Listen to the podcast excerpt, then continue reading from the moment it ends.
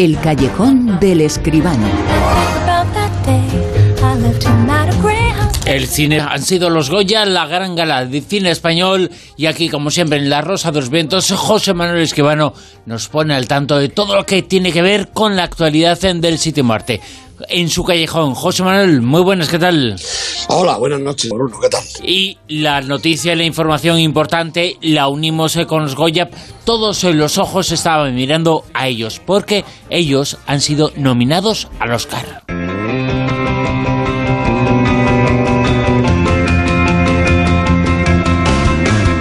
Y es que han sido protagonistas en los Goya, pero han sido protagonistas eh, también de la información de cine durante toda esta semana. Hablamos eh, de Javier Bardem y Penelope Cruz han sido nominados al Oscar también eh, este año por cuarta, quinta vez. Bueno, unos Oscar mucho más españoles, José Manuel, de lo que imaginábamos.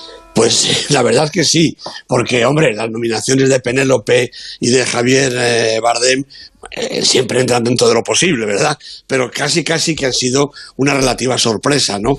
Bueno, hay que recordar que Penélope Cruz tiene ya cuatro nominaciones a los Oscar.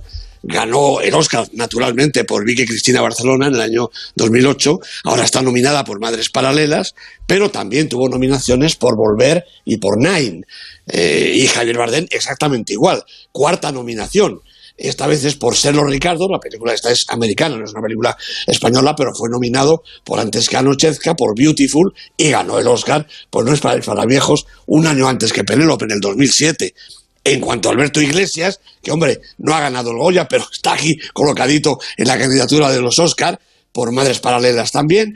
Eh, ya un clásico en los Oscar, ¿eh? Ya sabemos que entre los nominados es muy posible que esté él en una faceta que no conocíamos, eh, que, bueno, no esperábamos españoles, eh, pero lleva varios años y también por cuarta ocasión está nominado. Alberto Iglesias siempre está ahí en los Oscars. Lo que pasa que el protagonismo, evidentemente, se lo llevan Penelope Cruz y Javier Bardem, pero también él es importantísimo porque está ahí año tras año. Cuarta nominación también, fue nominado por El jardinero fiel, por Cometas en el cielo y por El topo. Y esta vez es la primera que es nominado por una película española, Madres Paralelas. Y luego hay, más nominaciones españolas, además. Eso, iba a decir, que no, no, se olvide que tenemos también nominado El limpia parabrisas, el estupendo corto de Alberto Mielgo, a ver si tiene suerte, tiene fortuna. Hombre, está, está difíciles todas, para que no vamos a engañar, ¿no? Pero bueno, vamos a ver, eh, son cuatro, cuatro españoles de una manera o de otra en las nominaciones de los Oscars, unas nominaciones que este año vuelven a las diez películas eh, nominadas, ¿no? Belfast, Coda, No mires arriba, Drive My Car, Dune, El Método Williams, Licorice Pizza, El Callejón de las Almas Perdidas, El Poder del Perro y West Side Story. Hombre, tenemos tiempo para hablar todavía porque hasta finales de marzo no son los premios, no son los Oscars, pero realmente de momento parece que El Poder del Perro quizá Belfast, Drive My Car son las películas, y también Dune, que tiene un montón de nominaciones, son las películas favoritas. Y en cuanto a los españoles, eh, ya está renominado ese prácticamente un premio, no esperábamos ahí que estuviera ninguno, cuatro nominaciones, solamente el hecho de estar ahí es importante, pero ¿hay opciones para alguno de ellos?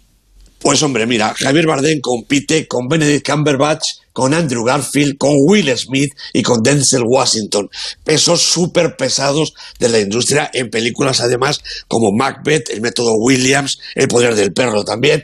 Lo tiene realmente muy difícil Javier Bardem. Y lo mismo habría que decir de Penélope, que compite con Jessica Chastain, con Nicole Kidman, con Olivia Colman y por Kristen Stewart, por Spencer, La hija oscura, Serlo Ricardo. En fin, la verdad es que está muy, muy, muy complicado. Eh, para mí sería una sorpresa una sorpresa naturalmente muy, muy, muy agradable. ¿Y Alberto Iglesias y el corto tienen opciones? No, yo creo que verdaderamente tampoco, tampoco tienen muchísimas muchísimas opciones, ¿no? Em, la banda sonora eh, original está No mires arriba, que tiene una banda sonora estupenda. Dune, por supuesto, uno de los puntos fuertes de la película. Encanto, la película de animación de Disney y El poder del perro, con otra banda sonora, como todo lo de esa película, excepcional. Mm, creo que Alberto Iglesias tiene pocas posibilidades también. Pero importante el hecho de estar ahí, importante además, claro. en, en, los Oscars, cuatro nominaciones, mucha presencia española inesperada y mucha presencia española. Por cierto, hablando de España, ¿cómo está en nuestro país en la taquilla que repasamos eh, semana tras semana contigo y que refleja un poquito el estado de ánimo del público español y sigue sin ser sigue sin ser todo lo bueno que esperamos, ¿no? Me sonrío así un poco para los adentros, ¿no? Porque, bueno, ha bajado otro poquito. En el pasado fin de semana bajó, bueno, 3.000 espectadores menos, tampoco es que sea mucho, ¿no? La taquilla 3.200.000 mm, espectadores, eh, euros de, recaudación, 3 millones de espectadores, estaría muy bien. 3.200.000 euros, menos de medio millón de espectadores. Hombre, eh, podemos compararlo como hacemos habitualmente. El año pasado fueron 430.000 euros, es decir, realmente muy poquito. Pero pero si nos vamos un poquito más atrás y nos plantamos en 2020, esta misma semana pasada del 2020 hicieron un millón de, espectadores, cerca de 7 millones de euros de recaudación. De manera que estamos más o menos en la mitad de lo que sería la recaudación buena, la recaudación deseable para un fin de semana normalito. Y yo sigo siendo optimista y creo que vamos a llegar. Ojalá, ojalá sea así, ojalá se vuelva lo antes posible a esas eh, cifras eh, pre-pandemia que parece un poco el reto en mil cosas y también en el mundo del cine en la taquilla. y aquí, por supuesto, como siempre, en el Callejón con José Manuel Esquivano, la crítica, el comentario esta noche de una película habla mucho de amor, el mundo del cine y por supuesto también esta película se titula así, se titula, se conoce como, el título es Un amor intranquilo. Damián, quiero que te tomes tus pastillas y te vayas a dormir. No tienen. Sí la tiene.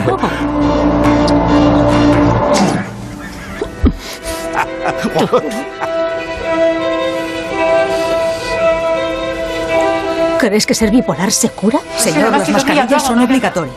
Es una psicosis, es así. Entiende que hasta que te recuperes no hace falta meter más presión.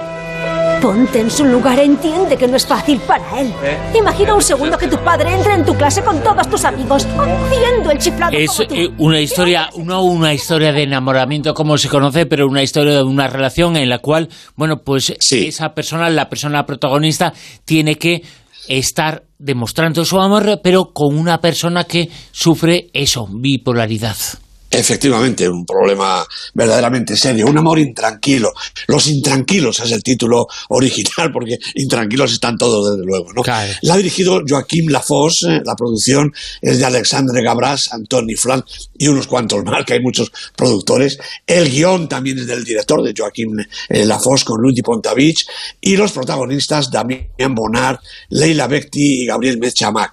Bueno, eh, Joaquim Lafosse es un director belga que trabaja en su país y más frecuentemente en Francia. Ha dirigido ya pues como una decena de, películas, entre las que yo destacaría quizá Propiedad Privada, Perder la Razón, Después de Nosotros, todas estas de temática eh, conyugal, por decirlo de alguna manera, y Los Caballeros Blancos, aquella película protagonizada por Vincent Lindon que habla de los tremendos problemas de una ONG en África. Bueno, un amor intranquilo vuelve al seno de la familia. Damián y Leila son artistas. Ella es restauradora y él es pintor. Viven con su hijo Amin, chaval de 8 o 9 años, en una preciosa casa en el campo. Cada uno trabaja en su estudio. Tienen bastante éxito profesional y su vida podría ser perfecta. Pero por desgracia, no lo es. Damián, como ya hemos visto, padece un trastorno bipolar que puede convertir la existencia de los tres en un infierno. No sabemos el origen de la enfermedad ni cuándo se reveló en toda su dureza. Intuimos que hace unos pocos años, cuando la familia ya estaba consolidada. Pero ahora está ya la crisis, una nueva crisis. El comienzo de la película ya justifica la preocupación. Damián, Leila y Amir pasan un día en la playa y padre e hijo dan una vuelta en su lancha y de repente Damián se lanza al agua y deja que el niño maneje como pueda la barca para volver él solo a la orilla. Y eso es solo el comienzo. A partir de ahí presenciamos cómo la conducta del hombre se vuelve más y más errática, más tremenda y más irresponsable. No es capaz de razonar, actúa violentamente y lo que es peor, se niega a tomar su medicación, a consultar con sus médicos y desde luego a pisar el hospital. Pone a su hijo en peligro en el coche y en ridículo en el colegio, y está a punto de maltratar a su mujer y hasta a su propio padre. Ambos, Leila y su suegro, intentan incluso ingresarlo por la fuerza, y al fin lo conseguirán tras un episodio dramático en el que Damián se escapa de casa y solo reaparece agotado y a punto del colapso. Pero cuando tras una estancia en el hospital para recibir tratamiento el hombre regresa a su hogar, vuelve convertido en un sonámbulo, una persona carente de reacciones y de la menor fuerza e incapaz, por supuesto, de retomar sus hábitos y volver a pintar. Bueno, la película retrata todo el proceso con exactitud casi clínica, revelando el sucesivo deterioro del enfermo, pero también los estados de ánimo de quienes lo acompañan, su desconcertada y agotada mujer, su hijo, que se debate entre el amor a ambos progenitores, incluso el padre de Damián, que va a remolque de la situación, y también los seres cercanos, el marchante, el amigo, los vecinos. Como ya ha demostrado en otras ocasiones, Joaquín Lafosse es un maestro del clima y también un excelente director de actores, Gracias al trabajo de todos, la pantalla respira, además de emoción y desasosiego, verdad. Ha contado con un reparto de absoluta solvencia, unos intérpretes consolidados, pero desconocidos para el gran público, lo que presta mayor verosimilitud a lo que vemos hasta alcanzar casi la categoría de documental. La verdad es que prácticamente todo el trabajo recae en la pareja que forman Damián Bonar y Leila Berti, y lo resuelven a la perfección. Él es el hombre con una terrible enfermedad mental. Ella la persona que debe atenderlo y cuidarlo. Como en la auténtica realidad no se sabe quién sufre más. Por eso es tan necesario y tan urgente atender estas situaciones con todo el esfuerzo de la sociedad. Un amor intranquilo pone su grano de arena en la lucha y lo hace, creo yo, de modo magnífico. Ojalá, ojalá sea así esa lucha, esa película contribuye también a esa lucha contra las eh, personas, eh, contra la falta de investigación, que tiene que haber eh, mucho más eh, sobre la bipolaridad, eh, que es un problema que afecta a muchísima gente. El título de esta película, recomendamos muchísimo ir a verla, es Un amor intranquilo. Vamos ya con el Super 10. En el puesto número 10, José Manuel. Pues tenemos a la abuela, la pobre se ha caído ya, caído tres puestecillos en su segunda semana, la peli de Paco Plaza con Almudena Amor de protagonista, una película de terror, pero muy interesante. ¿Nueve? Maisabel repite la posición aquí en el fondo de la lista, pero es que ha llegado ya a la semana 20. Estaba deseando decirlo. 20 semanas en el Super 10 es toda una hazaña. Maisabel, dirigida por Iciar Boyain. ¿Ocho? También repite posición en su octava semana Spider-Man No Way Home, la película de John Watts con Tom Holland, con Zendaya, que en esta ocasión ya no es la primera de la taquilla, es la segunda. ¿Siete? El Callejón de las Almas Perdidas también baja un poquito la película de Guillermo del Toro en su tercera semana con Bradley Cooper, Kate Blanchett, homenajeada magníficamente esta noche, y Rooney Mara. ¿Seis? Pues la película más taquillera de este pasado fin de semana es Moonfall, la película de Roland Emmerich con Patrick Wilson, Halle Berry, esta película que cuenta que la luna se cae encima de la Tierra.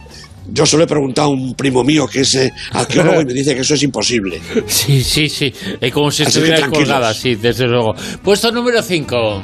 El buen patrón, precisamente la película de Fernando León de Aranoa, un peliculón, ¿eh? Javier Bardem, Almudena Amor, seis semanas en el Super 10. ¿Cuatro? La crónica francesa de Wes Anderson, 16 semanas ya para esta película coral protagonizada por Bill Murray y sus amigos. ¿Tres? Bueno, pues llegamos ya a las películas realmente importantes. El contador de cartas de Paul Schrader con Oscar Isaacs, Tiffany Haddish, seis semanas en la lista, ha caído un puesto. Dos porque se le ha colado aquí la película de la semana, no podía ser otra que Drive My Car, la nueva película de Ryusuke Yamaguchi, una película realmente extraordinaria. ¿Y en el puesto número uno, en lo más alto está? Bueno, pues por segunda semana consecutiva aquí sigue Belfast, otra de las grandes películas eh, nominada también para el Oscar, como acabamos de decir, de Kenneth Branagh, con Jamie Dornan, Caitrio Navalfe, dos semanitas en todo lo alto, como digo, dominando desde allí el Super 10. El Super 10 encabezado por esa película, por Belfast, eh, que también, como nos comentaba José Manuel, hace unos minutos está nominada también al Oscar como mejor película. Belfast está en el puesto número uno y la semana que viene más el Super 10, más en lista y más el Callejón, por supuesto, con José Manuel Esquivano. Gracias y hasta entonces. Hasta el sábado, Bruno. Un abrazo. Chao.